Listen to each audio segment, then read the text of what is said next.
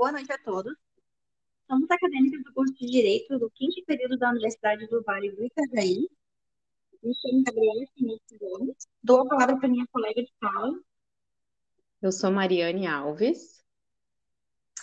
É, a gente veio aqui para debater, comentar um pouco sobre o documentário que a gente assistiu, da 13ª emenda, para a disciplina de Processo Penal 2, ministrada hoje pela nossa docente, Rita de Cássia. Esse documentário ele foi lançado no ano de 2016 pela direção de Ava DuVernay, ao qual alguns ativistas e estudiosos e também políticos analisaram a correlação entre a criminalização da população negra dos Estados Unidos e, claro, também a expansão do sistema prisional do país. É, o seu título ele se refere à 13ª emenda à Constituição dos Estados Unidos, que aboliu a escravidão nacionalmente, colocando é, em uma cláusula da emenda, é, declarando que a escravidão ela era ilegal. É, no entanto, que quando imposta a, a, a, como castigo por um crime, não, é, não seria ilegal. Ou seja, presos podem ser forçados a trabalhar em condições análogas à escravidão sem problema algum com a justiça. Absurdo isso, né, Mari? Sim, sim, logo isso, a lógica acabou se transformando num grande encarceramento em massa, né? Porque visou substituir então a escravidão é, pelo trabalho dos próprios negros em sua maioria, né? Então, prova disso é que os Estados Unidos passou, é, possui o maior percentual de encarceramento do mundo. Eu acredito que tu tenhas algumas estatísticas, né, Gabi, sobre esse assunto? Tenho, tenho sim. É, na verdade, hoje a gente tem é, 25% da população carcerária mundial. Os Estados Unidos ele tem 25% dessa população, né?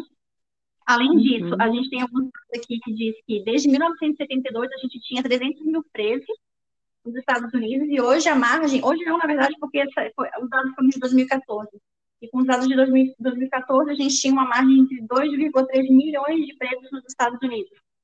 Esse racismo, ele, ele é sofrido pela população negra nos Estados Unidos, né? A qual levou à criação de leis de segregação racial, a lei de Jim Crow, a qual é, levou muitas rebeliões é, no país por negros que não poderiam frequentar os mesmos lugares que os brancos.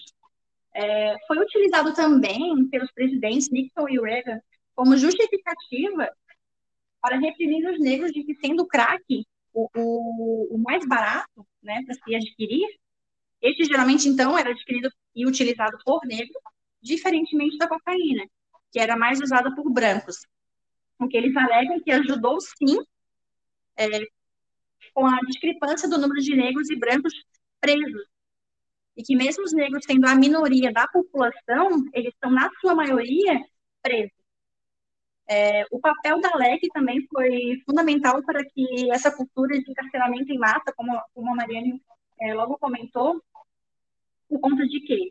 Porque essa organização ela era comandada por diversas empresas e políticos de alto cargo, que visavam apenas a riqueza, né? Essas organizações, elas, elas eram ligadas, são ligadas ao governo e recebem pelo serviço prisional. Então, assim, é, o que, que acontecia? Eles investiam muito no sistema carcerário, né? E, e acabava que, que os, os negros eram os mais prejudicados, né? Sim, né, Gabi? Todo o lucro que está por trás desse encarceramento, né, inclusive a substituição de penas por penas é, de condicionais, incondicionais, que a, a, a, monitoração por GPS, né, dessa, desses presos acabou trazendo um grande lucro também hoje em dia para essas novas empresas, né? E também a mão de obra barata desses presos para visando a competição no mercado internacional, porque isso diminui o custo e tu consegue acessar vários mercados internacionais, né? E fora a questão de que eles sujeitam esses trabalhadores a uma má remuneração e sem garantia de direitos trabalhistas, né?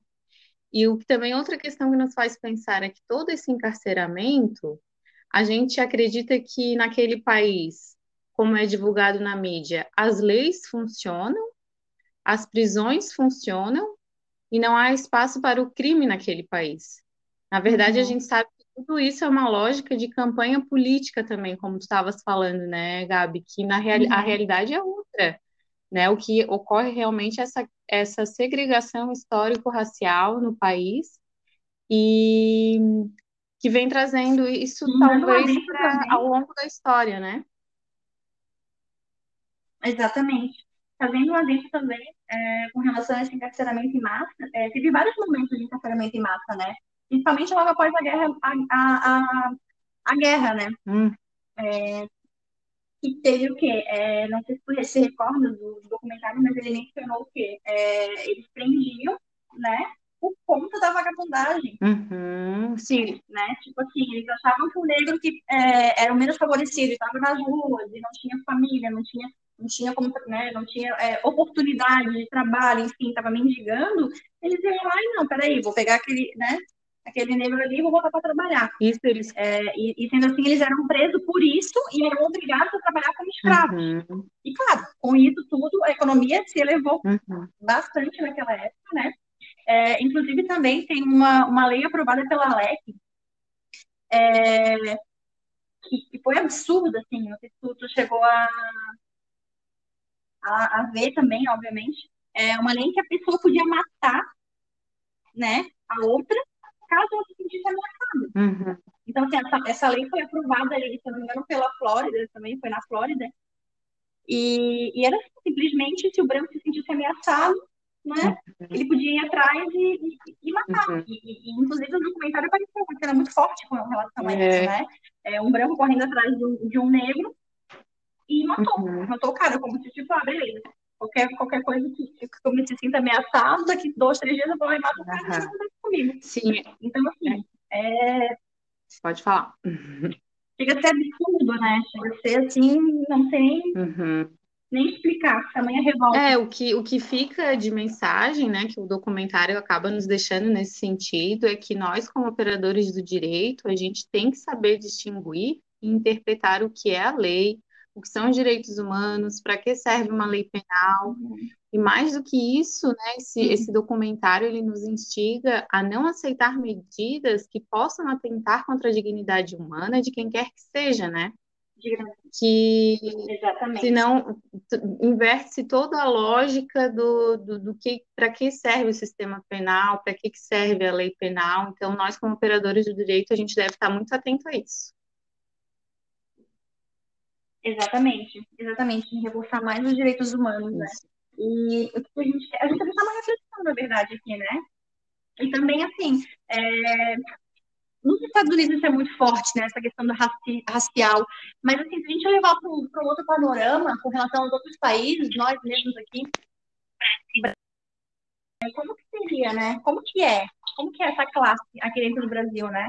Com relação aos negros? Existe também esse, esse racismo, esse, toda essa parte preconceituosa em que, em que se, se um branco e um preto estiverem no supermercado e aí um, o branco roubar, é, para quem que vai ser a culpa? Vai ser do preto, porque é preto, né? Então, a gente deixa essa reflexão, de repente, para um próximo podcast a gente possa estar discutindo, né? uhum. né? E, e seria isso. Nosso pelo menos do meu ponto de vista, tem mais alguma coisa a agregar, Mari? Não, seria isso. Acho que essa reflexão vale realmente, né? Uh, já faz tanto tempo que foi promulgada essa, essa emenda, essa Constituição, e o que, que realmente mudou naquele país, e o que, que isso reflete no mundo inteiro, e principalmente no Brasil, como é que é isso? Acho que a história se repete, mas realmente é tema para um próximo podcast. Isso aí, gente. Boa noite, obrigada. Obrigada, boa noite.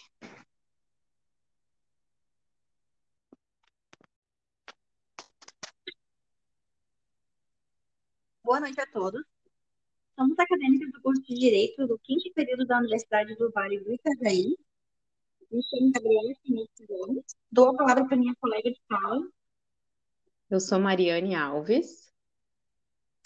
É, a gente veio aqui para debater, comentar um pouco sobre o documentário que a gente assistiu, da 13ª Emenda, para a disciplina de Processo Penal 2, ministrada hoje pela nossa docente, Rita de Cássia.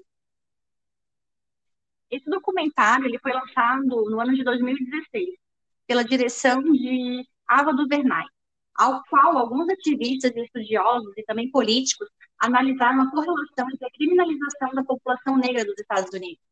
E, claro, também a expansão do sistema prisional do país. É, o seu título se refere à 13ª emenda à Constituição dos Estados Unidos, que aboliu a escravidão nacionalmente, colocando é, em uma cláusula da emenda, é, declarando que a escravidão ela era ilegal.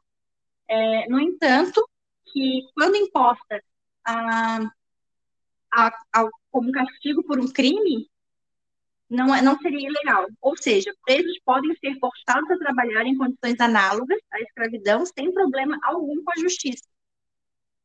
Absurdo isso, né, Mari? Sim, sim, logo isso, a lógica acabou se transformando num grande encarceramento em massa, né?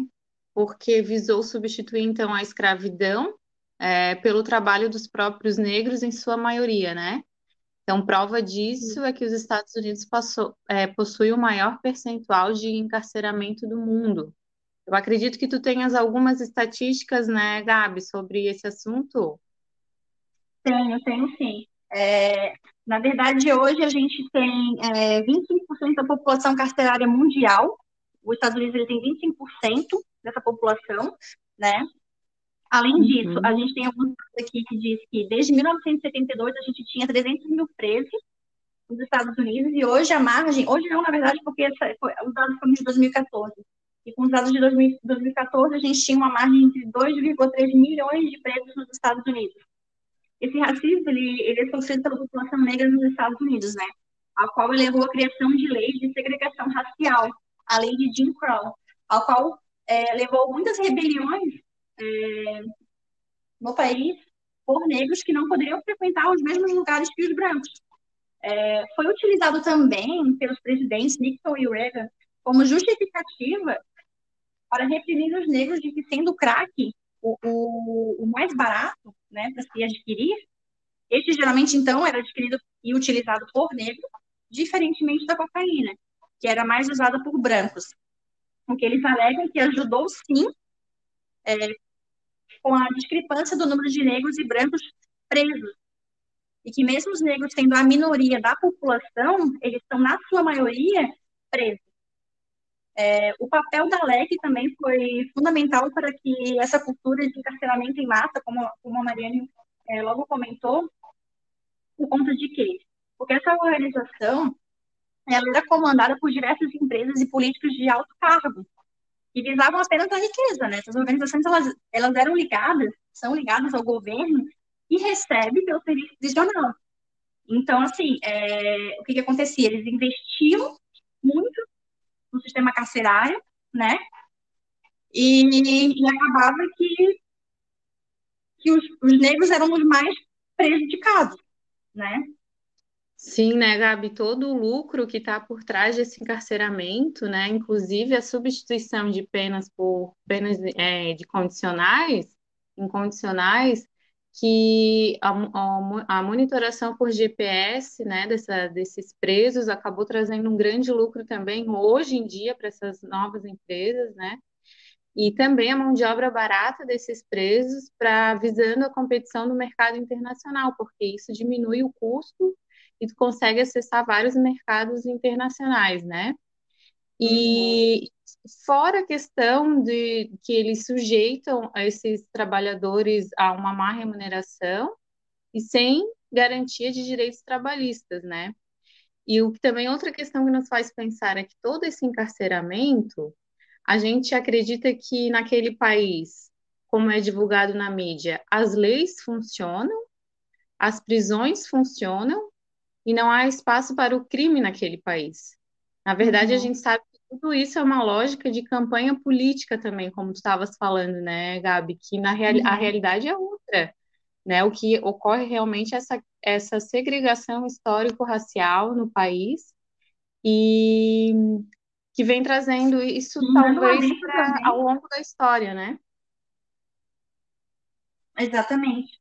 Fazendo um adendo também é, com relação a esse encarceramento em massa, é, teve vários momentos de encarceramento em massa, né?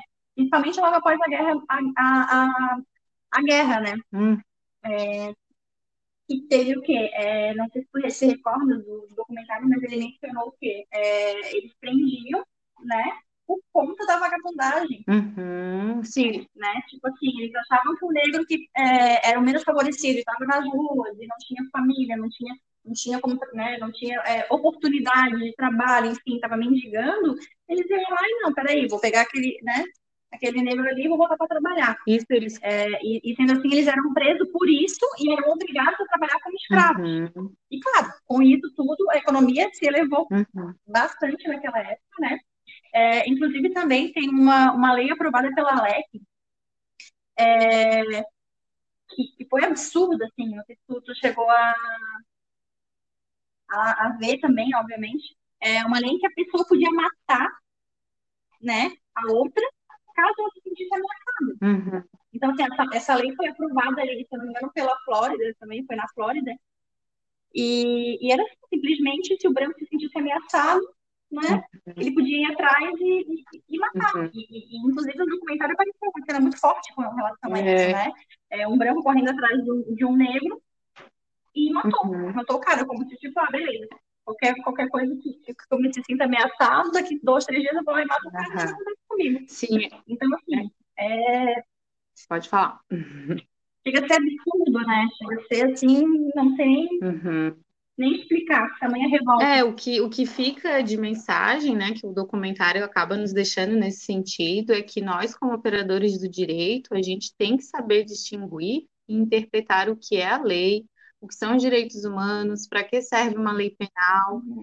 E mais do que isso, né, esse, uhum. esse documentário ele nos instiga a não aceitar medidas que possam atentar contra a dignidade humana de quem quer que seja, né?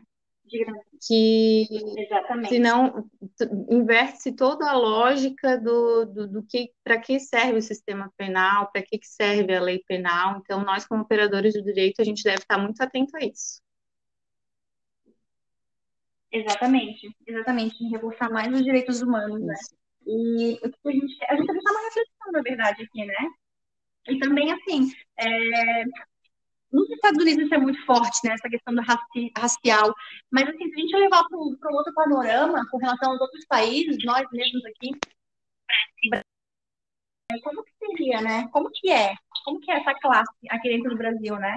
Com relação aos negros? Existe também esse, esse racismo, esse, toda essa parte preconceituosa em que, em que se, se um branco e um preto estiverem no supermercado e aí um, o branco roubar, é, para quem que vai ser a culpa? Vai ser do preto, porque é preto, né? Então, a gente deixa essa reflexão, de repente, para um próximo podcast a gente possa estar discutindo, né? uhum. né? E, e seria isso. Nosso pelo menos do meu ponto de vista, tem mais alguma coisa a agregar, Mari? Não, seria isso. Acho que essa reflexão vale realmente, né? Uh, já faz tanto tempo que foi promulgada essa, essa emenda, essa Constituição, e o que, que realmente mudou naquele país, e o que, que isso reflete no mundo inteiro, e principalmente no Brasil, como é que é isso? Acho que a história se repete, mas realmente é tema para um próximo podcast. Isso aí, gente. Boa noite, obrigada. Obrigada, boa noite.